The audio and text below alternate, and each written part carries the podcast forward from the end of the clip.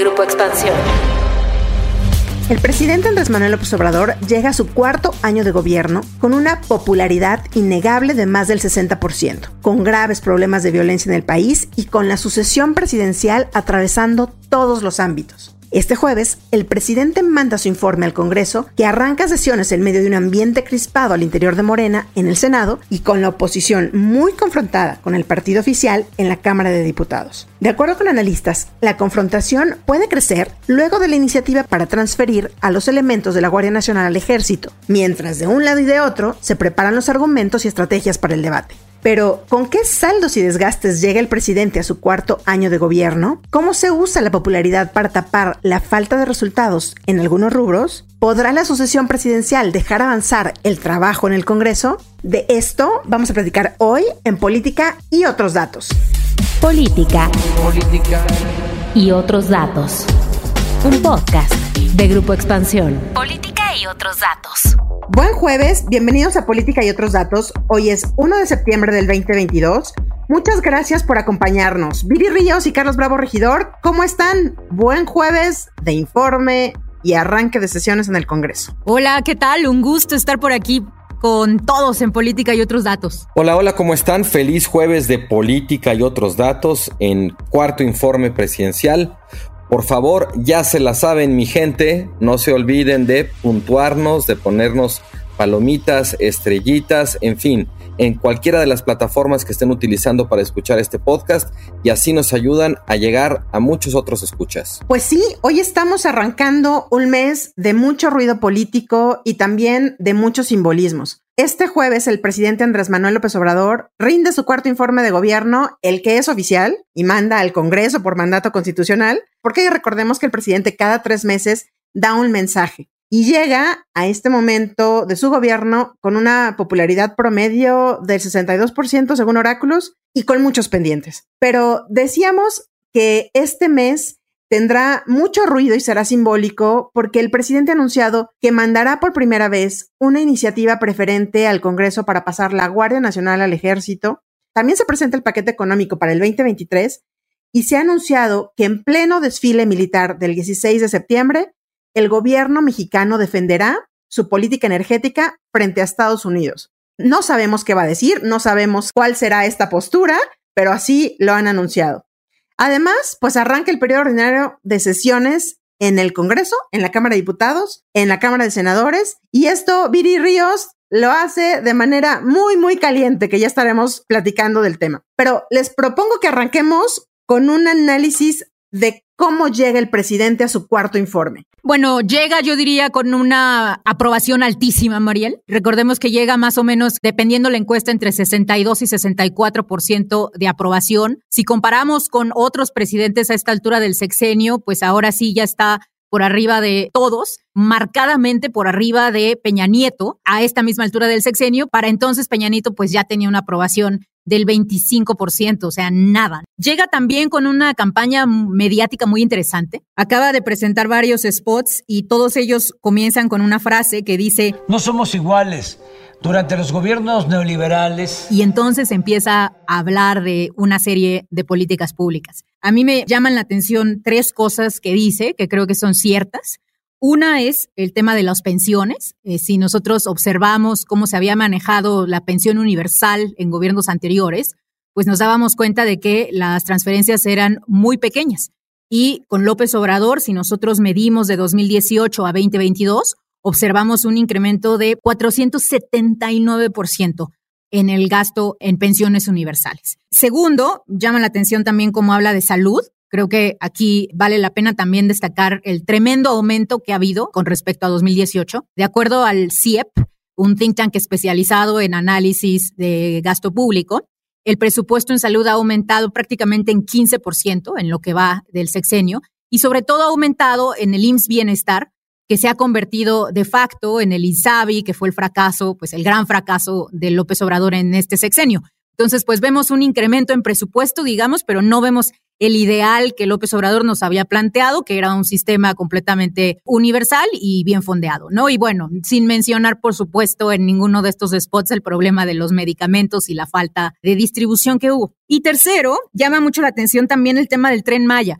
Y ya sé que ustedes no son fans del tren Maya, pero me parece que dice algo muy cierto en el spot, que es que él dice, durante los gobiernos neoliberales se desapareció la inversión en ferrocarriles y no hicimos ninguno. Y yo me acordé mucho del el ferrocarril que supuestamente se iba a ser el tren México-Querétaro y que pues terminó colapsado, al día de hoy ni siquiera se ha terminado, detonó la Casa Blanca, ¿no?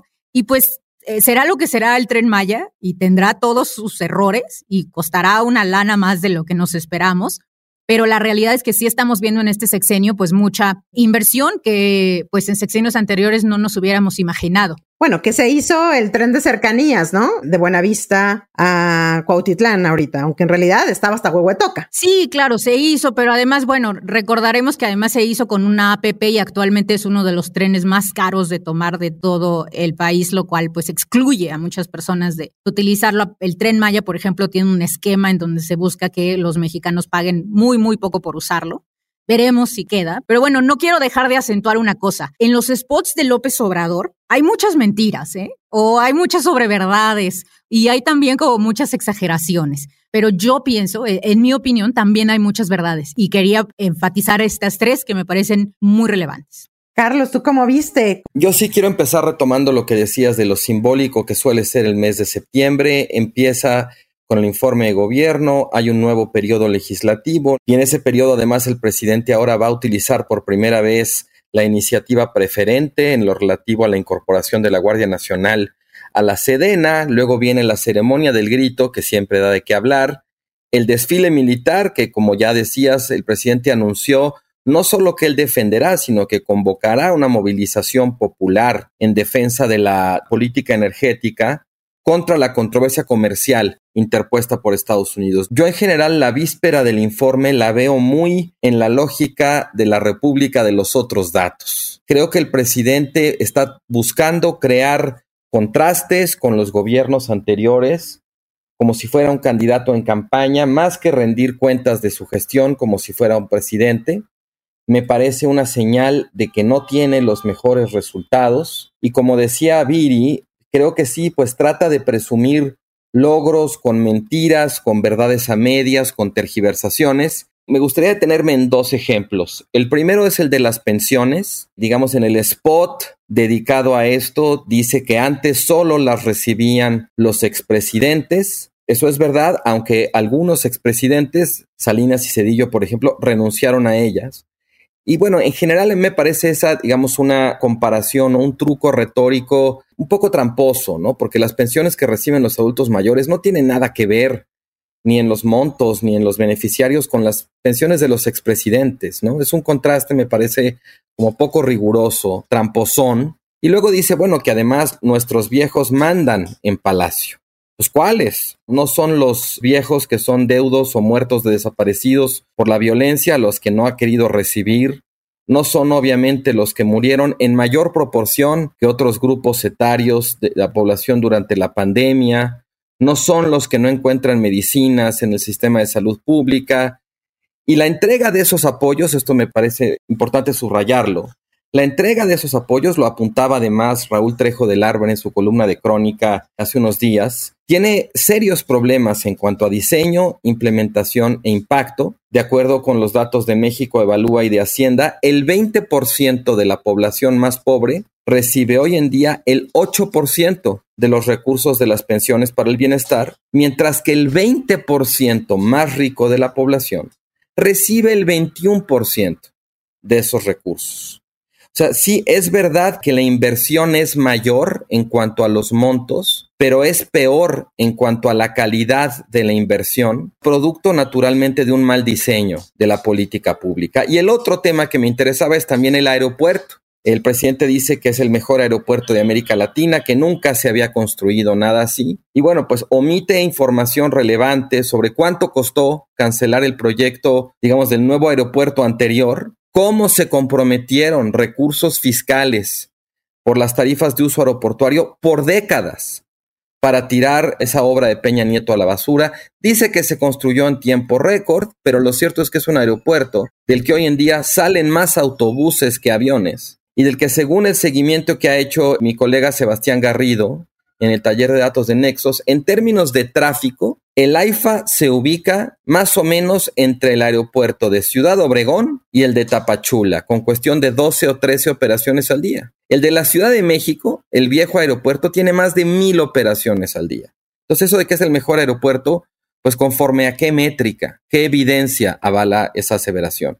Y ya por último, a mí me llama mucho la atención la estética militar de algunos de estos spots y cómo ya está plenamente incorporada a la comunicación estratégica del gobierno, la naturalidad con la que el presidente se mueve y aparece rodeado de personas en uniforme, ¿no? Es una estética muy distinta muy contrastante con la de la campaña que lo llevó al poder, donde aparecía, pues lo recordaremos, rodeado de gente del pueblo y no de soldados. Yo me quedo con la pregunta, ¿cuál es el mensaje que transmite? ¿Qué está tratando de decirnos el presidente con eso? Fíjate, Carlos, justamente hace unos días el Universal publicó una encuesta sobre el tema de la militarización, donde nos decían que el 51% de los entrevistados está muy a favor de una mayor participación de los militares en la lucha contra el crimen organizado. O sea, las cosas están tan mal en materia de inseguridad y violencia en el país que la gente dice, no importa, queremos a los militares. Y creo que el presidente lo sabe y por eso esto que dices tú, ¿no? Esta de arroparse con la milicia, de arroparse con la Guardia Nacional.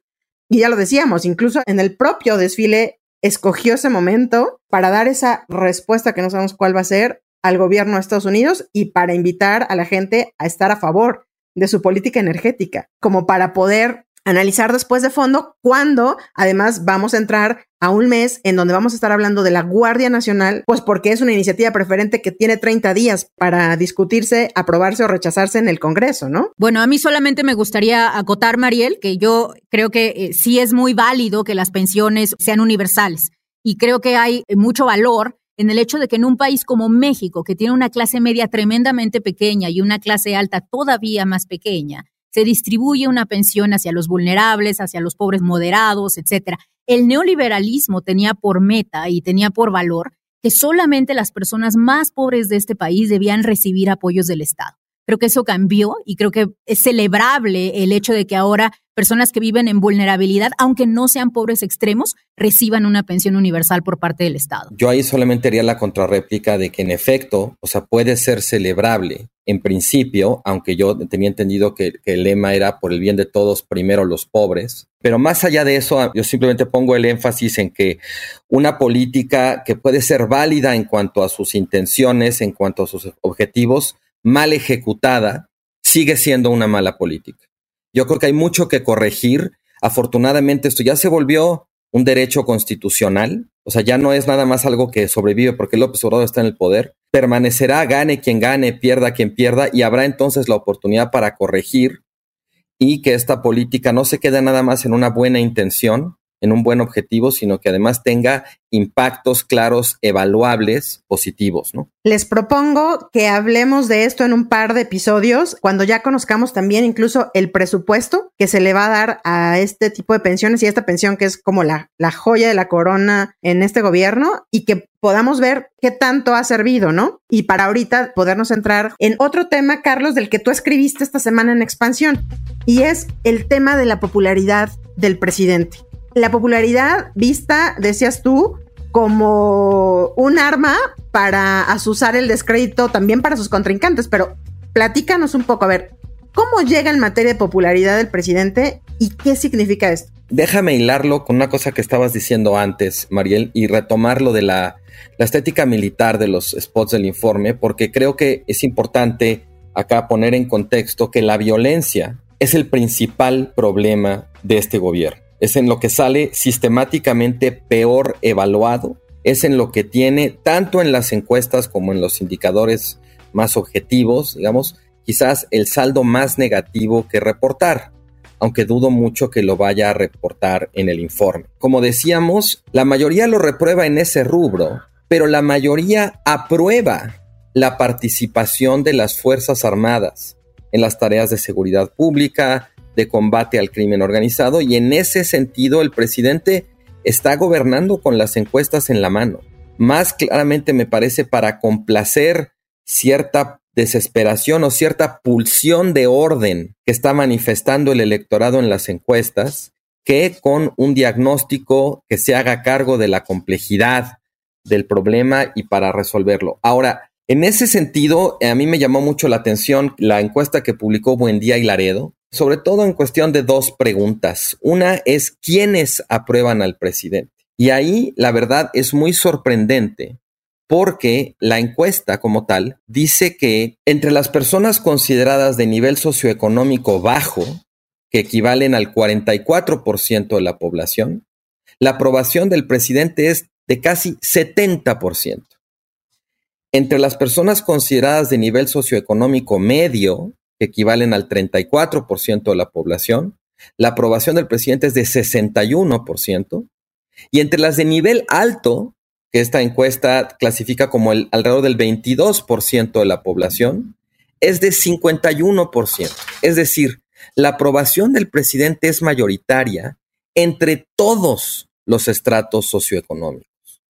Y el segundo dato de esta encuesta que me parece relevante es una pregunta que tiene que ver con que si todavía es demasiado pronto para exigirle resultados al presidente o si ya pasó suficiente tiempo.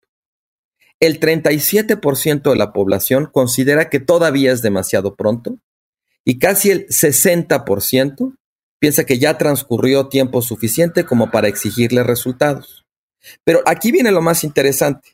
Entre quienes creen que todavía es demasiado pronto, el 88% aprueba al presidente y solamente el 7% lo reprueba. Y entre los segundos, los que creen que ya es hora de, exigir resultados, hay un empate. 47% lo aprueba y 48% lo reprueba. O sea que aunque la mayoría de la población ya no le da el beneficio de la duda, o mejor dicho, de la paciencia al presidente, de todos modos, la mayoría de la población lo aprueba. Su imagen, su popularidad está claramente muy consolidada. Creo que no es que la gente no se dé cuenta de los problemas, de los fiascos de su gobierno es que las cualidades personales que la gente ve en él parecen blindarlo contra la posibilidad de que se le traslade el costo, de que se le cobre la responsabilidad. Y el presidente está usando esos niveles de aprobación, esa popularidad como una herramienta de poder, como decía yo en, mi columna del martes, como un arma política con la cual pues le pega a sus adversarios, desdeña la información que les adversa, fustiga a sus críticos, en fin, el presidente se vacuna, ha instrumentalizado su popularidad como una patente de impunidad. De nada tiene que hacerse responsable, nada le cuesta, la mayoría no parece cobrarle.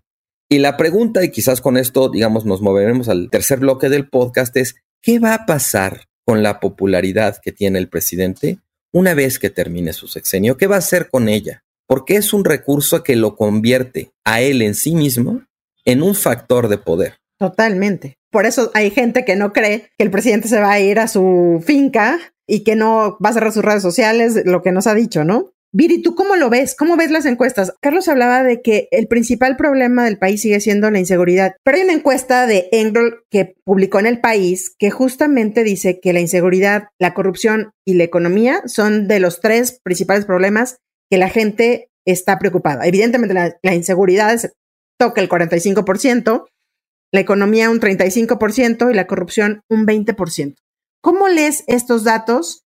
Pues en su cuarto año, Viri. Bueno, una de las cosas que más me llamó la atención de estos datos, Mariel, es que me parece que hay un tremendo malentendido en cómo analizamos la inseguridad. Cuando los analistas o expertos hablan de inseguridad, típicamente de lo que hablan y lo que tienen en mente son delitos como el narcotráfico, el homicidio, las desapariciones, por supuesto, y las extorsiones. Pero, y esto es interesante, lo que muestra esta encuesta es que cuando la gente habla de inseguridad, el mexicano promedio se refiere en realidad a los asaltos, al robo a casa habitación, algo completamente distinto. No solo eso, sino que además esta encuesta muestra cómo la gente no le atribuye necesariamente a AMLO el problema de la inseguridad.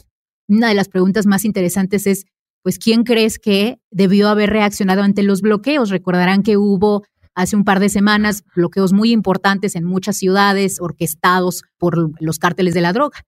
Y la mayoría de las personas dice, este es un problema del gobernador. Entonces, esto me parece que es una reflexión importante, porque no creo que solamente sea este, lo que comentaba Carlos, este blindaje por la personalidad per se de López Obrador y por su popularidad y por los años que lleva en campaña, eh, su lenguaje tremendamente pegajoso.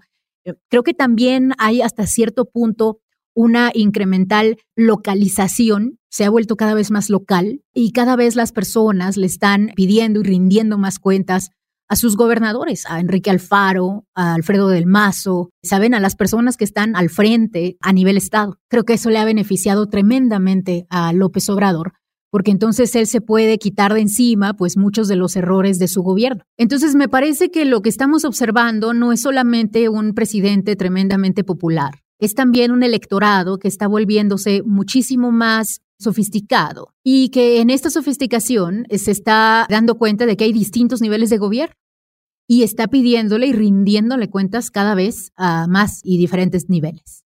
Y a todo esto también se le suma un tema súper importante que nos atraviesa. Yo sé que aquí hemos dicho que odiamos hablar de esto porque hay cosas más importantes de lo cual hablar y tocar y analizar, pero la sucesión está tocando varias fibras y pues nos guste o no, se está metiendo como la humedad por todos lados, ¿no? Lo vemos incluso en el propio Congreso, un Congreso que este jueves arranca su periodo ordinario de sesiones y lo hace de la forma más caliente que se ha podido hacer en los últimos años. Y esto es no solamente entre el encono, digamos, que hay entre la oposición y Morena, no solamente por los amagos hacia ciertos líderes, evidentemente hay este líder del PRI, pero también hay algunos panistas a los que han dicho vamos a ir por su desafuero, sino también por la carrera presidencial al interior de Morena. Hace unos días veíamos las plenarias del partido y en el Senado ocurrió el tema de que los funcionarios federales que estaban invitados dejaron plantados a los senadores de Morena. Y esto se leyó justamente por la división que hay en el propio partido al interior por el tema de la sucesión, es decir, hacerle vacío al senador Monreal. Y entonces ya empieza a haber ese encono entre los propios morenistas. ¿Cómo tomamos esto? Yo creo que la sucesión es una máquina de distracciones en general, pero que sí cobra como otra importancia cuando empieza a interferir con la marcha del gobierno, del Congreso, cuando empieza a afectar el desempeño de los órganos o de los, de los poderes constituidos. Y creo que es lo que está haciendo el caso. Incluso veo que ya es muy difícil distinguir cuándo Sheinbaum o cuándo Ebrard o cuándo Monreal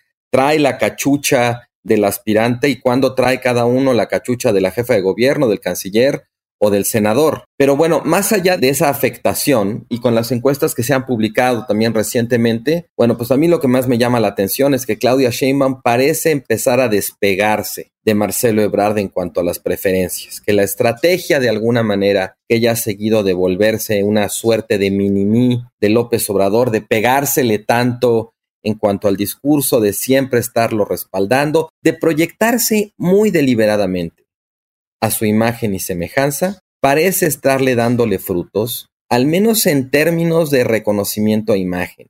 Quizás todavía es muy pronto para suponer que las encuestas ya están midiendo la intención de voto, pero los movimientos recientes algo nos dicen, creo, sobre las percepciones del electorado. En esta etapa que todavía es muy prematura, pero es muy intensa ya, de la dinámica sucesoria. Por su parte, creo que Marcelo Ebrard ha marcado algunas distancias con el presidente, pero también se le ve cada tanto pues haciendo su luchita de como demostrarse leal, demostrarse incluso subordinado del presidente, de reafirmar como el compromiso con su proyecto. Y eso, digamos, va de alguna manera oscilando Marcelo Ebrard con algunos mensajes de criterio propio, de distancia con López Obrador. O sea, por un lado, Claudia Parece que ya hizo muy claramente su apuesta y Marcelo está titubeando. Y bueno, pues por ahí está también Monreal, que parece haber hecho ya también su apuesta de ser el hijo desobediente de la temporada, ¿no? De ser crítico, contestatario, pero cuidar hasta donde sea posible que eso no se traduzca en una ruptura. Él está estirando la cuerda, está subiendo los costos, está haciendo política como sabe hacerla Monreal, y bueno, el otro, el famoso caballo negro, Adán Augusto, que para mí al menos sigue siendo una incógnita. Él no encuesta bien, pero claramente se ha convertido en el operador político del presidente López Obrador, ha hecho muy explícito que le deposita mucha confianza en él y eso pues lo convierte en un aspirante importante y visible.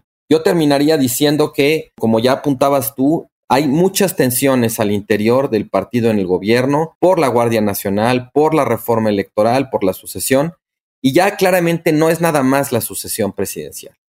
Es 2024, es toda una renovación masiva de puestos, todo un, digamos, como un nuevo juego que va a empezar en la presidencia, pero en gubernaturas, en el Senado, Cámara de Diputados, en fin, en un montón de puestos. Y mientras esto jala toda la atención, la oposición, pues quién sabe dónde está, sin candidatos o sin aspirantes claros, sin rutas, sin ideas, sin presencia, están como la canción de Shakira, bruta, ciega, sordomuda, torpe traste y testaruda tienen que empezar a trabajar para el 2030, Carlos, porque de verdad que no sé qué piense Viri, pero me parece que el 2024 está perdido. A ver, nos pueden salir como una súper sorpresa, pero yo creo que tienen el tiempo suficiente para empezar a trabajar para el 2030. Viri, ¿cómo ves tú las encuestas, la sucesión y todo esto? Como dice Carlos, ya está a flor de piel. Bueno, yo destacaría dos cosas. La primera es el enorme desgaste que estamos observando en los candidatos de Morena, porque no es fácil estar al frente, ser constantemente criticado, tener un puesto público como funcionario público de alto nivel, porque estamos hablando del secretario de Relaciones Exteriores y pues de la Ciudad de México, que es el centro medular de todo el país. Y eso se observa mucho en las encuestas. Si nosotros comparamos la opinión favorable de Marcelo Ebrard y de Claudia Sheinbaum en el último año, pues vemos que los dos han caído, pero quien ha caído estrepitosamente, a pesar de que todavía está arriba, es Claudia. Fíjense cómo, por ejemplo, de acuerdo a una encuesta que presentó el financiero, en donde ellos han medido la opinión que tiene la población general de estas dos personas, lo miden desde 2019 hasta la fecha. Si nosotros comparáramos agosto del 2021 con agosto del 2022, que es la, última que ellos presentan, pues nos daríamos cuenta que Claudia perdió 16 puntos de popularidad, mientras que Marcelo solamente perdió 4. Entonces sí es cierto que Claudia está arriba, pero falta un tiempo y no sabemos cómo se ponga en un futuro. Entonces yo, digamos que yo no, no saco del todo de la contienda a Marcelo. Y segundo punto es, pues estas encuestas parecen demasiado tempranas todavía porque no tenemos definido al gallo de la oposición. Estamos a un año, ¿no? Un año del arranque de ese proceso. Claro, pero además no sabemos quién va a ser el candidato. Entonces, incluso se vuelve como un juego como de naipes, como de ir tirando los dados en donde cada encuesta se presenta con Marcelo y con una serie de posibles candidatos y luego Claudia y una y la misma serie de posibles candidatos. Entonces, hay láminas y láminas y láminas de todas las posibles combinaciones que existen, ¿no? Y todo esto pues parece un poco como casino, todavía no sabemos bien a bien quién vaya a estar en la boleta y eso va a cambiar enormemente las cosas. Yo creo que hay cosas que ya están muy probablemente sentadas, creo que probablemente PRI, PAN, PRD van a ir juntos, el Movimiento Ciudadano probablemente vaya separado, pero pues todavía no doy por hecho que se queden así las cosas como las estamos observando. Y ahí sigue Luis Donaldo y ahí sigue Luis Donaldo, que ya sé que no es santo de tu devoción, pero ahí sigue apareciendo con buenos números, ¿no? Ahorita, ahorita. Pues bueno, vamos a seguir el análisis de todo esto que va a suceder en este mes, que como decíamos, pues es un mes muy simbólico para darle paso y para ir analizando cada una de las cosas en los podcasts siguientes. Y antes de irnos, les quiero contar que en Expansión armamos un especial a cinco años del sismo del 19 de septiembre, con historias de sobrevivientes, rescatistas, personas que perdieron su hogar y autoridades que nos dieron luz de cómo ha cambiado la preparación y prevención de un evento como ese, que tocamos madera para que no ocurra, pero que siempre es mejor estar preparados. Ya lo pueden encontrar en su plataforma favorita como 19S a 5 años del sismo. Y pues ahora sí, Muchas gracias por acompañarnos hasta el final del episodio. No olviden activar el botón de seguir, la campanita de notificaciones y compartir con sus cuates y en redes sociales si este podcast les gustó. Nos escuchamos el próximo jueves a partir de las 6 de la mañana en la plataforma de audio de su preferencia. Déjenos, ya saben, sus comentarios y críticas en arroba expansión política, arroba Carlos Bravo Rec, arroba Virillón Bajo Ríos y arroba Mariel Ibarra Cuídense mucho, nos escuchamos en el próximo episodio. Bye bye. Política y otros datos. Un podcast de Grupo Expansión. ¿Eres aficionado de la Fórmula 1? Entonces Fórmula Latina es para ti. En este podcast disfrutamos y vivimos con pasión de la máxima categoría. Cada martes tenemos para ti el mejor análisis con los periodistas Juan Fosaroli, Diego Mejía, Cristian González Rouco y yo, Giselle Sarur. En Fórmula Latina también hay invitados, pilotos y expilotos ya se han unido a los formuleros. Escucha Fórmula Latina en tu plataforma favorita de podcast y vive con nosotros la pasión de la Fórmula 1.